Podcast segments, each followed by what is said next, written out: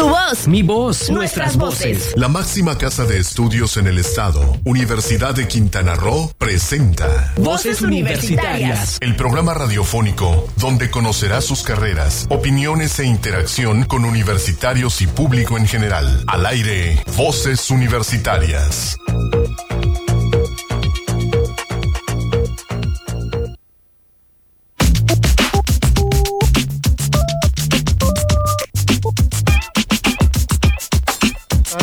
Buenas tardes tengan todo Cozumel, todo Quintana Roo, todo México, todo América, todo el mundo y todo el universo que nos escucha a través de quién sabe cuántos años luz de transferencia eh, de esta transmisión allá en algunos otros universos o algunos otros planetas. Estamos iniciando Voces Universitarias, ustedes disculparán un poco la demora, tuvimos un par de problemitas técnicos, nada que, nada que lamentar y nada de qué preocuparse, estamos al aire y seguiremos al aire hasta las 5 de la tarde con un programa bastante interesante interesante. Este año eh, número 3 del programa, en su segunda época, y estamos en nuestro programa número 75 de Voces Universitarias Radio. Este programa producido por Sol Estéreo y producido también por la Universidad de Quintana Roo en su unidad académica Cozumel. Nos escuchas por Sol Estéreo 89.9 a través de la página web de Sol Estéreo también en www.sol899.fm. Nos escuchas también vía internet en Facebook Live. Escuchas después en todos los podcasts que quieras, gracias a esta tecnología que existe desde Spotify. Creo que ya tenemos hasta Spotify y un montón de cosas para los podcasts, para escuchar el programa de radio. Y bueno, hoy vamos a tener un programa donde en la historia de la música vamos a hablar de esta revolución musical que trajo la oleada británica a, partir de entrada y del arribo de gente como los Beatles, de gente como Rolling Stones, de gente de esta calaña y algunas otras cosas interesantes que nos platica nuestro colega aquí en, los micrófonos y productor principal de este programa, don Héctor Zacarías. Buenas tardes. ¿Qué tal, doctor Alfredo? Muchísimas gracias. Gracias por la eh, salutación, gracias a todos por escucharnos y ya estamos aquí listos un poquito de problemas por el tránsito, por cuestiones de computacionales que nos, se nos hicieron ahí las... Fuera de nuestro alcance. Sí, eso, o sea, el, grudo. Pero bueno, ya estamos aquí. Eh, afortunadamente, como decíamos, tenemos mucha información. Vamos a trabajar sobre el Día Mundial de la, de la, Población. Ayer fue el Día Mundial de la Población y vamos a dar algunos datos importantes. De hecho, es también esa parte que queremos destacar con nuestro invitado de hoy. Es una ONG hecha por alumnos de la Universidad de Quintana Roo eh, Más concretamente de la licenciatura en manejo de recursos naturales. Sí, o sea, la base son ellos y bueno, van a hacer algunos estudios, están haciendo algunos estudios, o bueno, ese es su, objetivo y entonces vamos a estar hablando con ellos al respecto, ya lo tenemos aquí presente. Y bueno, como dices, la historia de la música tenemos variadito. Tenemos de los Beatles, tenemos de Beach Boys y tenemos también de Ray Charles. Lo que es una, una maravilla, va a ser... Y pues tenemos Va primera, ¿Qué te parece si vamos a la primera cápsula de historia de la música con los Beatles? Vamos.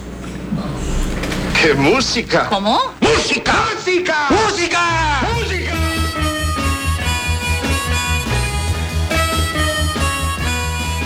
Buenas tardes, les saluda Ana Citlali. Este día haremos un recorrido por diferentes hechos musicales sucedidos un 12 de julio. En primera instancia recordaremos el 12 de julio de 1963, cuando se lanza el disco de la banda británica The Beatles llamado Twist and Shout.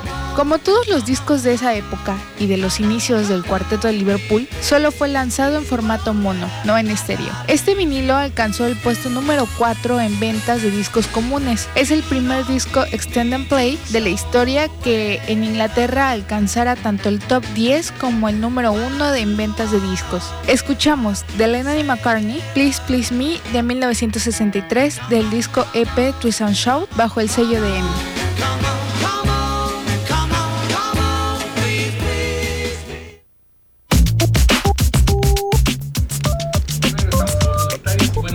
Remontamos a 1963. Nada más. Yo todavía ni, estaba en proyecto. Y, pero bueno. No, pero ya estabas en proceso de fabricación, ¿no? Seguramente nuestros papás se entretenían bastante. Hablaban a París. Muy bien. Pues bueno, ahora tenemos aquí a Jesús, alumno de recursos naturales, quien él es el tesorero de una, de una sesión. Bienvenido, ¿cómo estás? Muy buenas muchas gracias. Eh, sí, Muchas gracias por la invitación, antes que nada. A ver, dinos, ¿cómo se llama tu, tu organización de sociedad civil? ¿Cómo les, denominaron ustedes? Ok, nosotros llevamos por nombre el Centro de Estudios Sociales y Ambientales del Caribe. Ok, ¿y cuál sería el objetivo de esta, esta organización? Ok, el principal objetivo es generar estudios de, sobre eh, el ambiente y la sociedad, principalmente en la región del Caribe mexicano. En este caso, ustedes van a hacer estudios, están haciendo, pero ¿de dónde surge la idea? ¿Por qué varios alumnos? Porque son todavía alumnos de la, de la licenciatura. ¿Ustedes son, están en proceso de, estudio? ¿En qué semestre están la mayoría? En octavo semestre. O sea, todavía les falta un año, por lo menos, ¿sí, no? Año, Aproximadamente un año. Bueno, pero ya están este, más para allá que para acá y seguramente ya tienen este bagaje de aprendizaje tanto, tanto de la carrera como cuestiones sociales, lo que derivó en el interés de crear esta, esta organización. Claro, eh, el Centro de Estudios Sociales y Ambientales del Caribe eh, inició estudios hace aproximadamente nueve años bajo la dirección del doctor Javier Tun, actual subsecretario del IMJUE. Entonces, eh, en sus inicios, cuando él estaba a cargo de la dirección, se hicieron estudios sobre el diagnóstico de equidad de género y discriminación en la Universidad de Quintana Roo. Incluso llegaron a impartir cursos de indicadores de género en otras partes del estado. Tal es el caso que en Zacatecas se impartió uno de esos cursos. Eh, también el, el, CESAC participó en la, en la, colaboración del Plan Integral de Actuación Municipal para prevenir la inseguridad en el año 2010 aquí, aquí en la isla. Bueno, Hace aproximadamente un año el doctor Javier visita la universidad y nos invita a llevar la estafeta de esta organización, la cual tomamos como un reto y aceptamos nosotros como estudiantes porque nos dimos cuenta que cuando se hacen estudios ambientales eh, en la isla, normalmente se ve rezagada la parte esta de la población, porque está claro que la población no puede verse por separado del ambiente. Está claro que todas las acciones que tomemos como habitantes van a repercutir en el ambiente. Y si esas acciones son malas, posteriormente eh, el ambiente va a tener acciones negativas sobre nosotros. Entonces, un claro ejemplo y en el que igual estamos trabajando actualmente es en el estudio de, de agua y servicios en las colonias, fincas y ranchitos las cuales presentan claros problemas eh, en esos aspectos. Entonces, hay que, hay, que, hay que destacar eso, ¿no? Que la población no puede verse por separado del ambiente, ni el ambiente de la población. Es bueno, es bueno que hagas este comentario, ¿no? Porque normalmente tendemos a pensar cuando hablamos de ambiente, ¿no? de estudios ambientales, a pensar exclusivamente en los recursos naturales, ¿no? o, más concretamente en el clima de repente, ¿no? que cómo está el ambiente allá afuera, ¿no? que si llueve, que si hace calor. Pero no, el ambiente se, se deriva en todo momento con todos los individuos humanos, animales, minerales, eh, que, generan precisamente eh, la situación ambiental en la que se está viviendo, ¿no? Y muy a propósito de eh, también de, la población. Sí, de, de la población, estamos hablando de que ayer fue el día, y bueno, qué mejor. Y de, hecho, una de las, las, cuatro cápsulas de ¿Sabías qué? Vamos a hacer al respecto. ¿Y qué te parece si antes de irnos al corte, escuchamos una de ellas? Una de ellas, vamos entrando en cápsula. Vale, entonces vamos con la cápsula de ¿Sabías qué? La primera, y regresamos aquí a, a, a Universitarios. ¿Sabías qué? El Consejo de Administración del Programa de las Naciones Unidas para el Desarrollo estableció en 1989 el Día Mundial de la Población, con el que se pretende centrar la atención en la urgencia e importancia de las cuestiones relativas a la población. El interés nació de la celebración el 11 de julio de 1987 del Día de los 5 mil millones. En un momento regresamos a Voces Universitarias Radio. La sociedad exige profesionistas que se integren al desarrollo. Soy orgullosamente universitario y me preparo para los retos que me depara el futuro. Universidad de Quintana Roo, 27 aniversario. Lugar de buenas noticias. Es momento de continuar escuchando tu voz, mi voz, nuestras voces en voces universitarias. Aquí tu voz cuenta.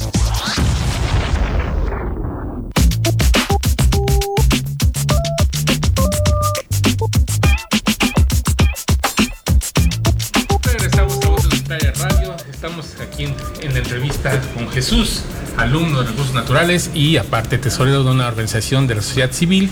Y nos estaba platicando precisamente cómo ellos están haciendo también esta, esta investigación de cómo es el impacto de la población, el crecimiento poblacional que tenemos hacia el lugar.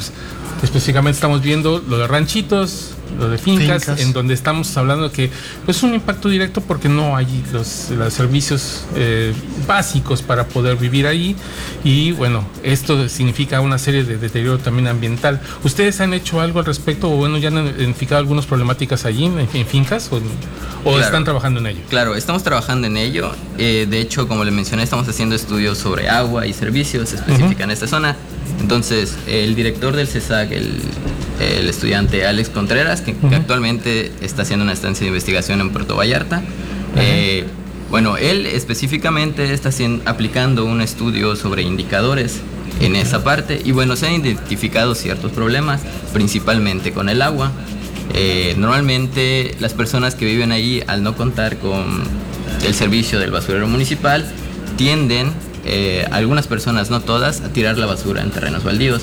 Entonces es bien sabido que toda esta basura genera los famosos lexiviados, los cuales al, al ser la isla kárstica, estos lexiviados tienden a filtrarse en el manto acuífero y contaminarlo.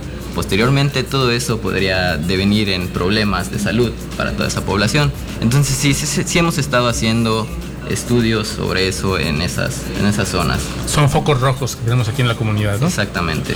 Bueno, pero también tenemos la zona Gidal, que también está es muy cerca de esa parte, ¿no? De esa situación, y más al centro de la isla, más hacia la zona del acuífero, donde tenemos la captación del agua. De... Claro.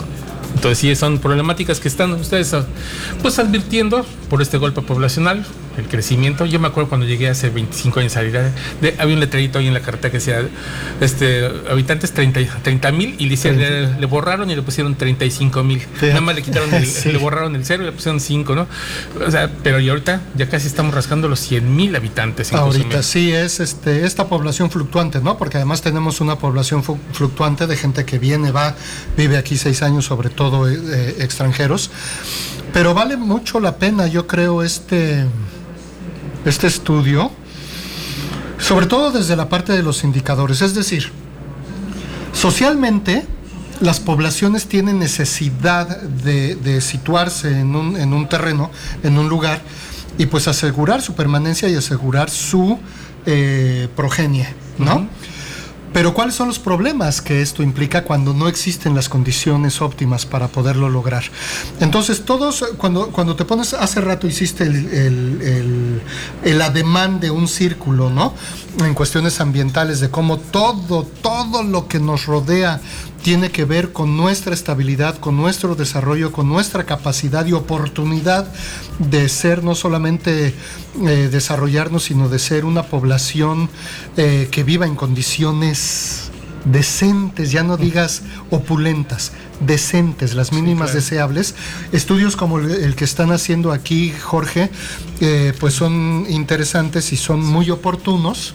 Jesús, discúlpame, discúlpame Jesús Cupul, este, son muy oportunos para eh, dar luz a todas estas situaciones, ¿no? Y poder eh, apagar esos focos rojos que bien decías, don Héctor. Así es. Y bueno, ¿qué, les ha traído satisfacción o qué les ha traído, como ustedes como alumnos, el hecho de tener esta organización, el estar vinculados con un, organismo como la juventud, con doctores, el hecho de que, qué sentimiento les da a ustedes, ¿no? O sea, ya lejos este, de ser investigadores y que les insertan esa vena de investigación en la universidad, el hecho de estar colaborando con ellos, ¿qué tanto les ha servido a ustedes como estudiantes? ¿Qué tanto han aprendido más en el campo o en el, salón de clases? Claro, se aprende más en el campo, puesto que vives personalmente esos problemas. En cuanto a qué sentimos al formar parte de esta organización, pues un orgullo, ¿no? Un orgullo. Y además también esta preparación, porque como dices, eh, podemos hacer alianzas, alianzas estratégicas que es parte también de lo que hacemos como organización. Eh, parte importante o un aliado importante es la Universidad de Quintana Roo.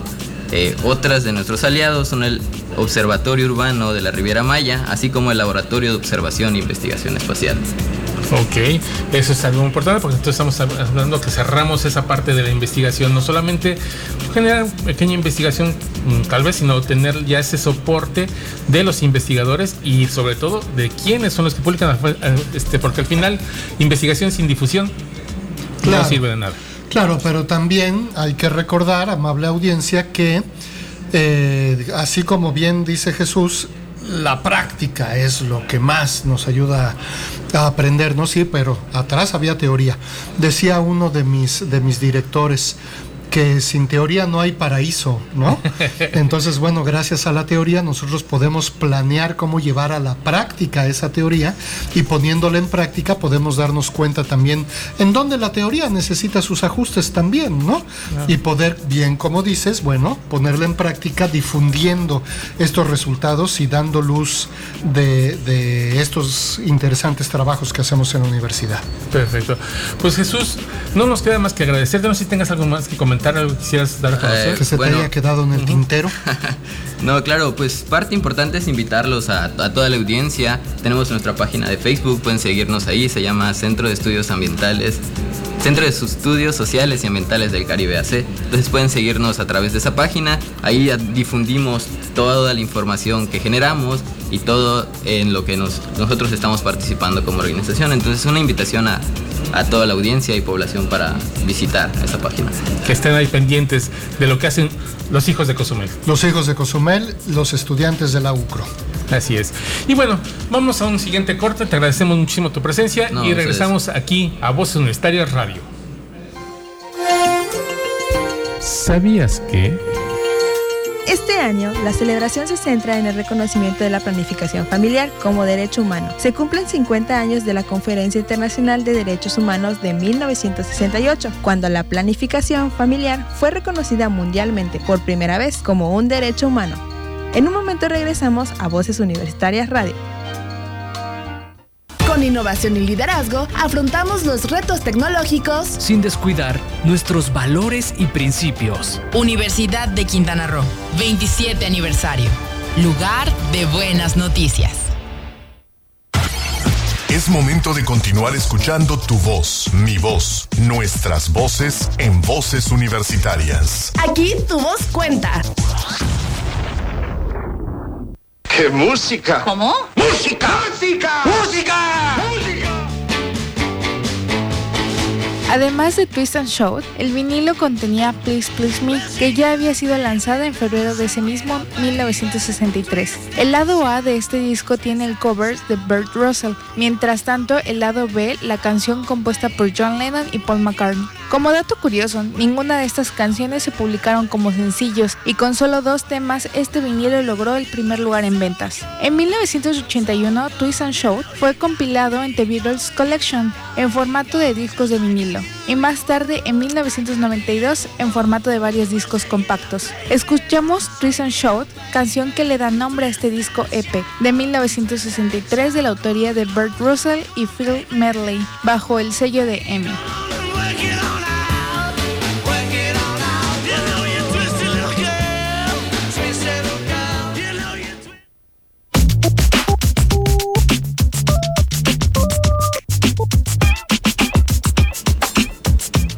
Estamos de regreso, Voces Universitarias Radio, cuando falta un minuto para que falte media hora para que sean las 5 de la tarde.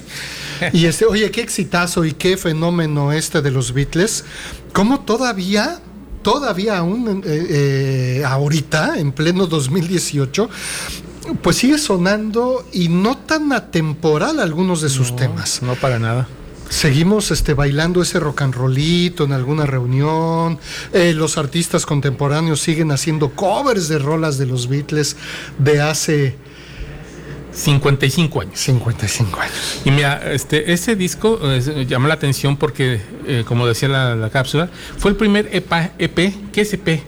Extended Play. Ah, Extended Play, exactamente. ¿Te acuerdas de los discos chiquitos de, 45, revoluciones? Que solamente traían dos, este, Normalmente una canción de cada lado. Exactamente. Y así eran este. con dos canciones, una de cada lado, un cover y una de los Beatles. Extraño esos buenos tiempos, cuando podías comprar nada más la canción que te gustaba y no todo el disco, ¿no? Ahora, ¿cuántas veces compras un disco?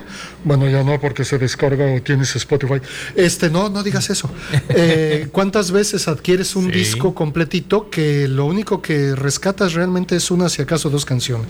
Claro, ahora con la época de descargas desde iTunes, pues ya puedes no, descargar una sola canción o puedes comprar todo el álbum, tienes toda la opción. Pero bueno, sí es importante esta, esta parte, ¿no? En aquel entonces la historia es un disco, era un LP un long play y bueno, generalmente es lo que compraba la gente. el extender plate o el EP se llevaba realmente para radiodifusoras aquí llegaban los para e promoción de sus promoción, exactamente. Y entonces por eso nos mandaron en, de, ese, ese, disco no se mandaron ningún single. O sea fueron de promoción pero fue tal su éxito que se convirtieron en el top 10 de Inglaterra ese, ese disquito. Y no solo eso, sino que también el top de ventas a nivel Gran Bretaña. El primer EP que lo logra. Por eso es que nos, este, al cumplir 55 años del lanzamiento de ese EP, bueno, lo quisimos destacar en voz, aquí en Voces Universitarias en Historia de la Música. Vale la pena. El rock, recuerden, es uno de los movimientos culturales. Eh, digo, por, por naturaleza más importantes en la historia de la música, ¿no? El movimiento del rock. Y este, y bueno, luego la universidad también tiene cosas importantes que hablar acerca del rock. A ver si un día tenemos oportunidad de hablar de ello. Tú, sobre todo, porque tú tienes una larga historia en el rock, en el sentido de que eh, tu página de internet. Lástima que esté ahorita. Ahorita está en stand-by, está así como en el limbo. Pero bueno, para quien nos escucha, quien quiere echarse un busito por manticornio.com, puede encontrar ahí todo lo que guste de la historia del rock, sobre todo el rock progresivo. El rock progresivo, que es precisamente ese rock académico, ¿no? Ese rock que surge de la universidad, de estudiantes universitarios de música que estudiando música, pues, y los grandes autores de lo que es la música formal que conocemos como música clásica, y este auge que tiene el nacimiento de la música rock, fusionan eh, lo que es la estructura de la música clásica con instrumentos de rock y surge el rock progresivo, que es, digamos, el rock académico, el rock culto. Hablaremos de ese más en otro programa. Yo creo que vamos a tener que hacer la historia de la música ya en base a ese catálogo extenso que tienes por ahí. bueno, estamos en espera de que nos, eh, se contacte el ingeniero Alfonso Gómez Teniente de Pasa Cozumel, quien nos iba a hablar un poquito también sobre el Día de la Población, esta parte también donde el crecimiento, cómo está impactándonos a nosotros en la generación de desechos. En la isla. Aquí en la isla, específicamente, ¿no? ¿Cuánto estamos per cápita? ¿Cuántos este, eh, kilos estamos per cápita? Nada más estamos en espera que nos, eche el, fonazo porque este, no podía asistir aquí al... Y hablaremos. Y bueno, desde luego, eh, uno de los grandes problemas por el crecimiento poblacional, pues es lo que bien decías, ¿no? Lo que es el manejo de residuos.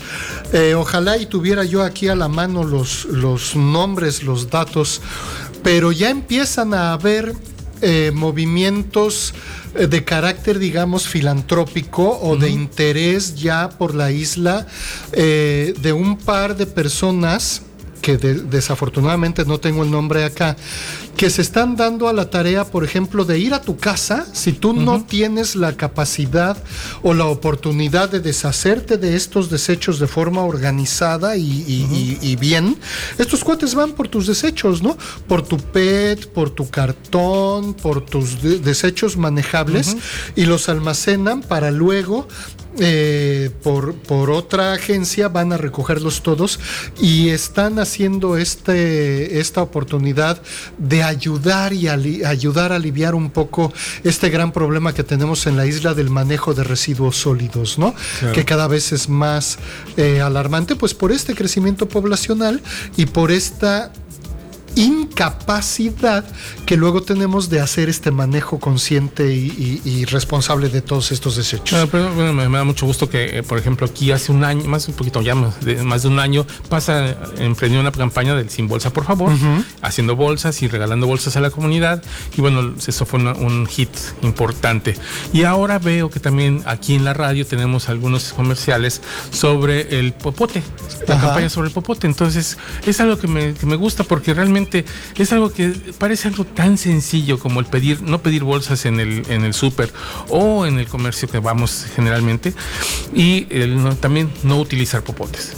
O sea, pensar en esta parte de lo que no se degradan, que generalmente van al mar, que es un, un, gran problema también para las especies, en fin, muchas cosas que están haciendo. Y sobre todo, pensando que a veces pensamos que no es algo que nos afecta a nosotros, que no tenemos problema de la basura. Aquí no, no aquí todo está controlado. No, no, pero aquí cerquita, aquí en las islas de plástico, están aquí en la cabecera de Yucatán, en, el mar, y ahí están toneladas de basura.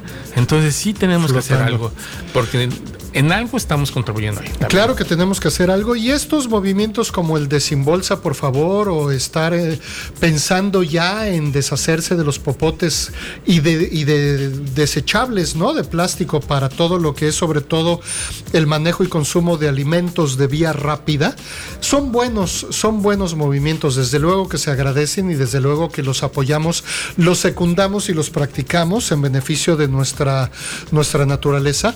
Pero yo me iría también un poco más de fondo, don Héctor. Algo que indudablemente hace falta es eh, la buena educación, ¿no? Yo honestamente no creo que sea el problema del popote, sino de lo que nosotros hacemos con ese popote. Y lo que nosotros hacemos con ese popote, pues tiene que ver con, con lo que estamos percibiendo y con la inconsciencia de, de, la acción que hacemos después del popote.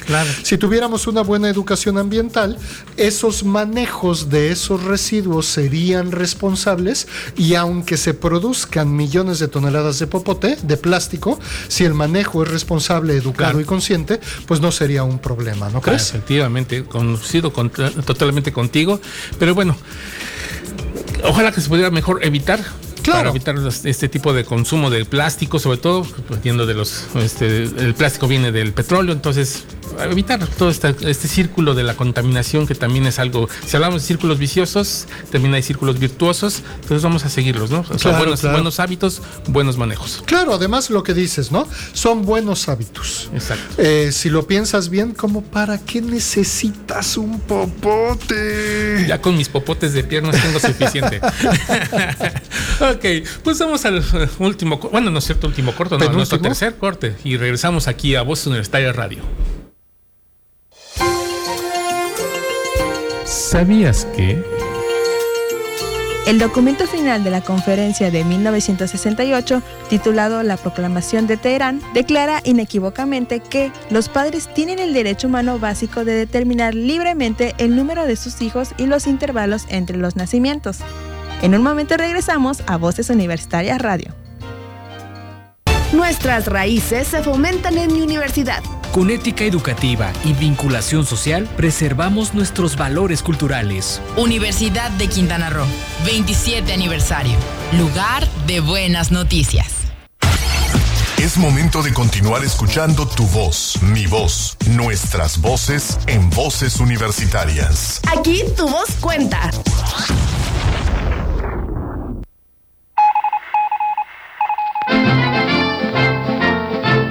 Noticiero Universitario. Con el objetivo principal de tener un espacio de acercamiento entre nuestros estudiantes y egresados con sus posibles y actuales empleadores, se llevó a cabo el pasado viernes 6 de julio la reunión del sector productivo, social y gubernamental con la licenciatura en manejo de recursos naturales de la División de Desarrollo Sustentable. Esta reunión tuvo la presencia de representantes de todos los sectores, alumnos y egresados, lo que permitió el amplio despliegue de opiniones, permitiendo conocer las competencias que exige el mercado laboral y que hay que desarrollar entre los estudiantes, así como escuchar a los egresados para fortalecer el perfil de egreso que facilite la inserción laboral. El doctor Luis Manuel Mejía Ortiz, director de la División de Desarrollo Sustentable e integrante de la Academia de Manejo de Recursos Naturales, fue el responsable de dar la bienvenida, y el doctor Adrián Cervantes Martínez, coordinador de la mencionada licenciatura en este campus universitario, le correspondió presentar los pormenores del programa de estudios, a fin de que todos los involucrados en esta reunión tuvieran el mismo marco de referencia. Participaron en este encuentro un total de siete empresas e instituciones, entre ellas Chivani Velázquez Martínez,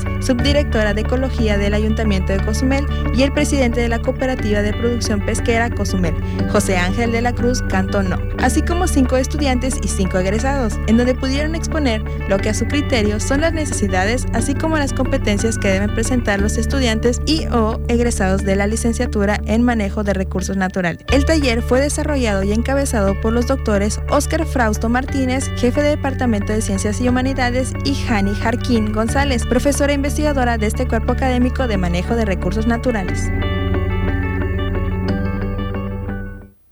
¡Qué música! ¿Cómo? ¡Música! ¡Música! ¡Música!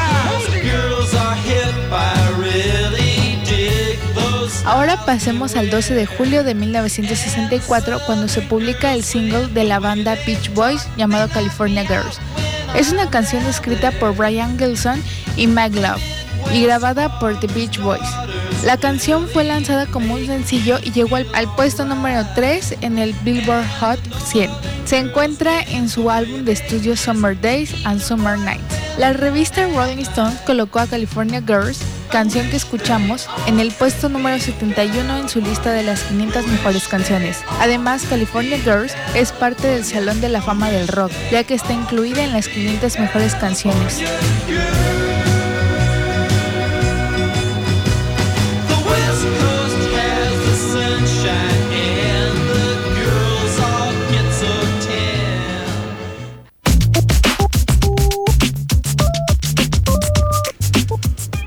Cuatro cuarenta más 5. y estamos de regreso en Voces Universitarias Radio. Aquí estamos. Y bueno, estábamos escuchando a los Beach Boys. A los niños de la playa. Estos, sí. eh, alguna gente les atribuye eh, la creación de este género, precisamente como son de California, uh -huh. y como sabes bien, allá en California, una de las cosas que surgieron y se, se eh, especializaron primero en el mar y luego sobre ruedas, pues fue el asunto del skate, uh -huh. el skateboard, el skate surf el surfing Exacto. y los Beach Boys le pusieron nombre a la música para surfear o más bien la gente le puso nombre a la música de los Beach Boys y dijeron surf rock. Pues también con 55 años de la, del lanzamiento de esa, esa canción. Sí, oye, en 1965 estos cuates... 63. 63. Ajá. Eh, sí. Así que y bueno, la siguiente cápsula va a ser todavía un año anterior, uh -huh. de otro tipo. Y vamos a escuchar como una, en un año cambió mucho la música y estamos hablando de Gran Bretaña también y de Estados Unidos, que son los principales consumidores de esta música rock, ¿no? Uh -huh, Pero uh -huh. bueno, también la siguiente cápsula va a ser algo interesante para comentarlo. Y estamos implosionando para atrás. sí, exactamente. Pero para ver esa divergencia musical que hubo en, en esa época. Que además una época clave también para el desarrollo de, de esta música rock, pues, y de esta uh -huh. explosión tan importante en el movimiento cultural, ¿no? Así es. Y bueno, dentro del marco del Día Mundial de la Población, una de las partes muy importantes que está dedicada este año es a la planificación familiar. ¿En qué sentido? Bueno, en 1968, hace 50 años, se cumple 50 años, uh -huh. del de, de la este, resolución de las Naciones Unidas en materia de derechos humanos para la población. Es uh -huh. decir, que tú puedes tener los hijos que tú quieras. Así es. Con la, los lapsos que tú quieras uh -huh. y tienes el derecho humano de tenerlos así. De Pero, planificar y, a tu familia. Exactamente. Uh -huh. Y una de las, este, de las cuestiones que tiene la planificación es tratar de disminuyó también el margen poblacional que crecía en ese momento, porque llegábamos en ese momento a 5 mil millones hace 50 años. Actualmente somos 8 mil millones de, de, personas aquí uh -huh. en, el, en el mundo. Y bueno, esta cápsula es al respecto. ¿Te parece si la escuchamos? La escuchamos. La ciencia en México.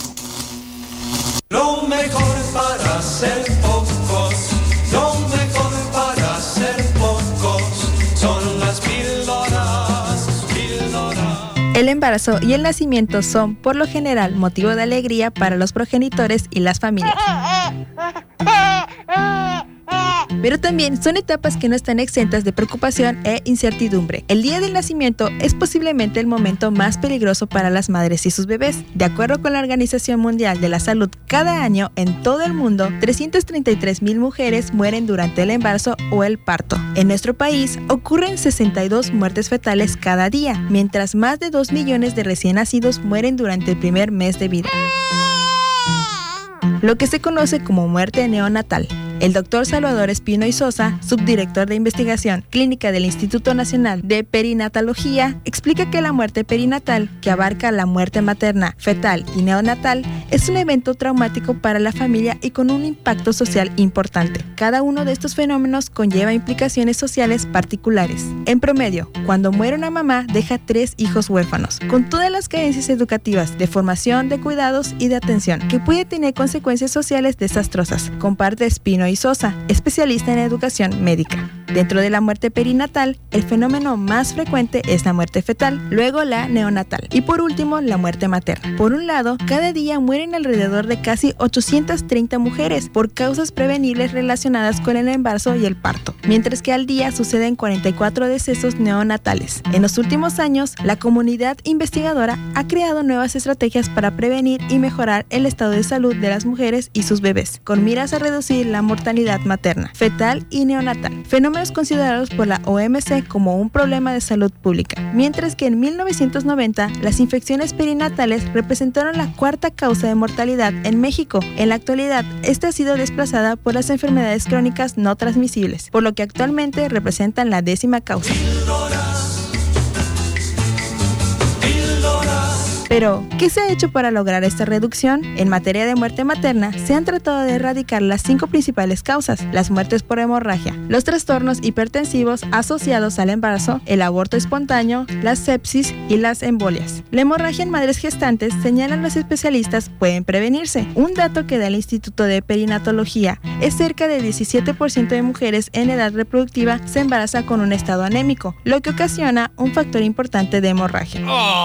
Respecto a la cesárea, de acuerdo con el doctor Norberto Reyes, las mujeres que son sometidas a cesárea tienen tres veces más riesgo de morir por complicaciones en comparación con aquellas que dan a luz de manera natural, es decir, a través de parto vaginal, por lo que se promueve entre el sector salud evitar este tipo de operaciones. Respecto a la muerte fetal, Salvador Espino y Sosa, maestro en ciencias médicas, lo define como un fenómeno complejo en el que convergen múltiples causas. Se estima que uno de cada 100 embarazos tendrá un desenlace adverso, lo que significa un problema prioritario de salud. Para el doctor Jorge Arturo Cardona Pérez, lo mejor para la prevención de la muerte perinatal son las medidas preventivas ante el fenómeno, a través del seguimiento y cuidado de la salud tanto de la madre como del nonato, y sobre todo la planificación del embarazo. Con información de la agencia informativa CONACYT para Voces Universitarias Radio, Cristina Cumul.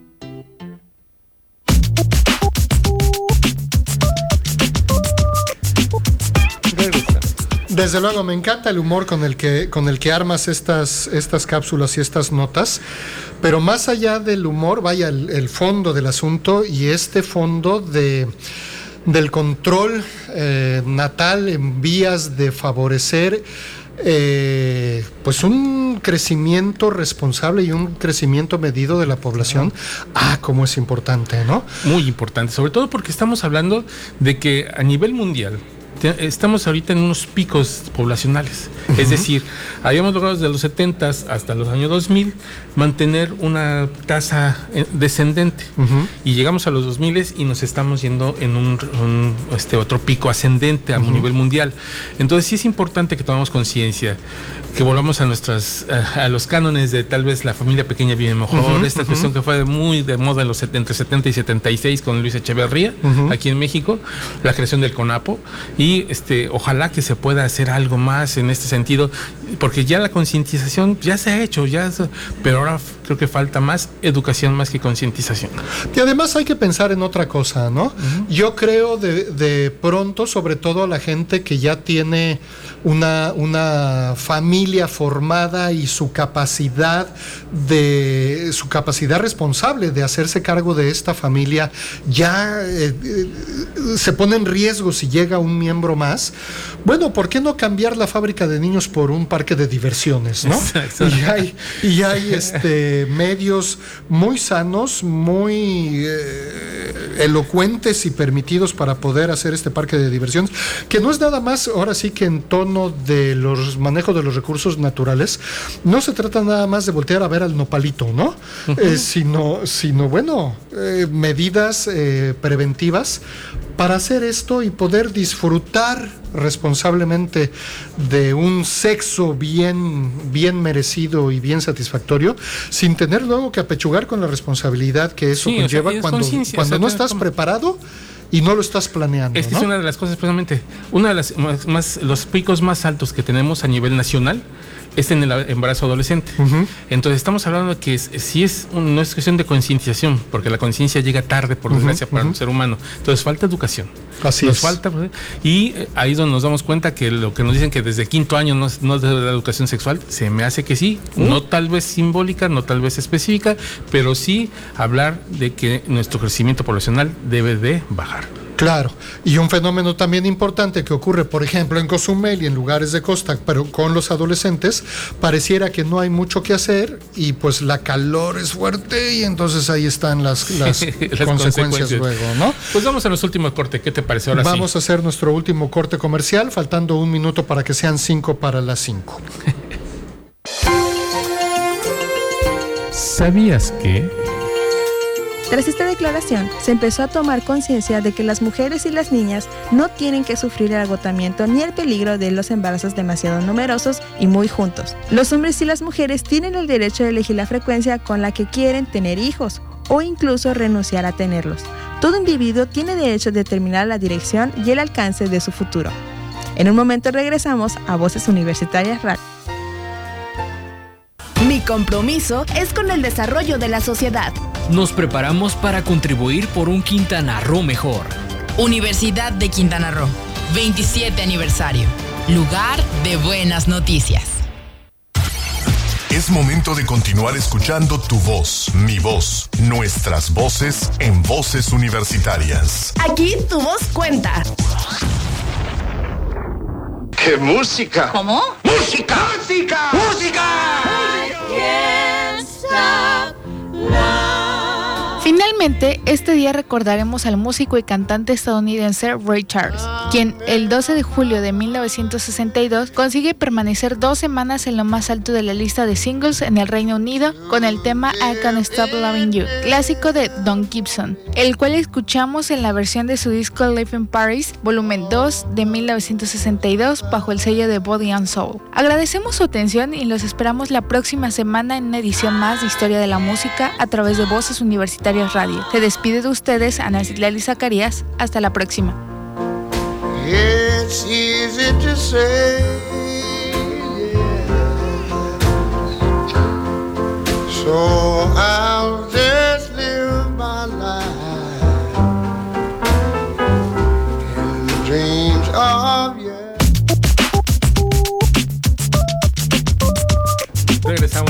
Voces Universitarias ya para despedirnos. Le agradecemos mucho a quienes nos eh, vieron, a Oscar Frausto, al doctor Oscar Frausto, Alex Contreras, un saludo desde Puerto Vallarta, orgullosamente UCRO y orgullosamente CESAC, es el presidente de la asociación que, Ok. de quien entrevistamos hoy. A Verónico Beloña, muchísimas gracias por sus saludos. Orlando Casanova, muchísimas gracias por sus saludos y sus comentarios a través de las redes sociales.